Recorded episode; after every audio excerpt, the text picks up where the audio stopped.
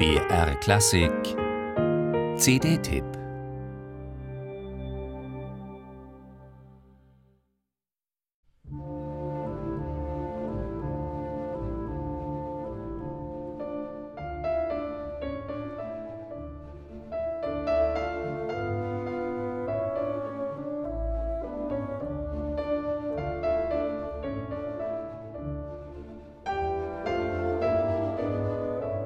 Von Anfang an liegt ein Schleier von Melancholie über dem dritten Klavierkonzert von Sergei Rachmaninow.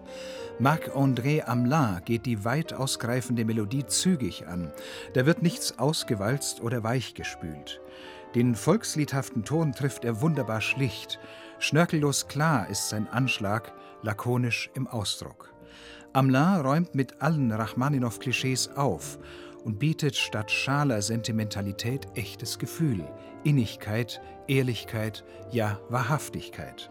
Und die exorbitanten technischen Anforderungen des D-Moll-Konzerts bewältigt Amelin dank seiner unfassbaren Fingerfertigkeit sowieso mit links.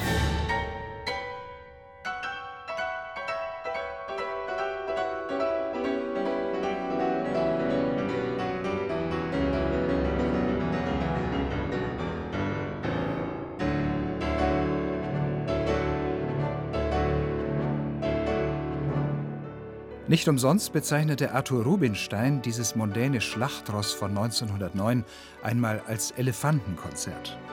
Das könnte man auch über Nikolai Medners zweites Klavierkonzert von 1927 sagen, das ähnlich lang, monströs und anspruchsvoll ist. Nur wirkt Medners C-Moll-Konzert weniger eingängig, kühner und sperriger.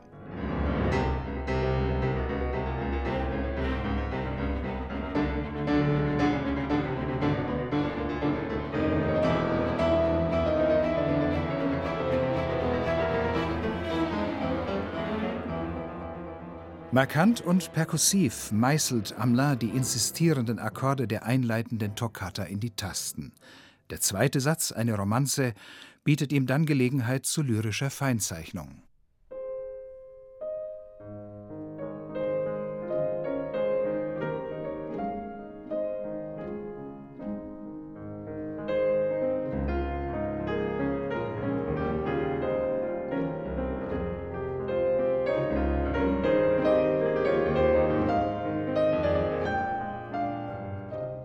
In seinem zweiten Klavierkonzert verschmilzt Medner unterschiedliche Einflüsse. Mal nähert er sich stilistisch Rachmaninow, mal Skriabin.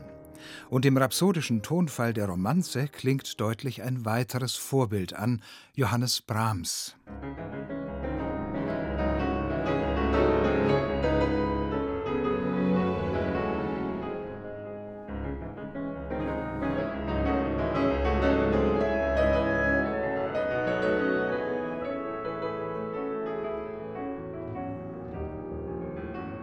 Die herbe Schönheit von Medners Musik arbeitet Amelin mit rhythmischer Energie und klanglicher Raffinesse heraus.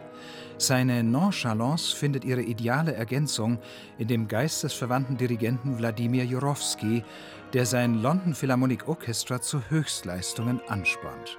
Außergewöhnliches Repertoire, das die Entdeckung lohnt, zumal wenn es so brillant gespielt wird wie hier.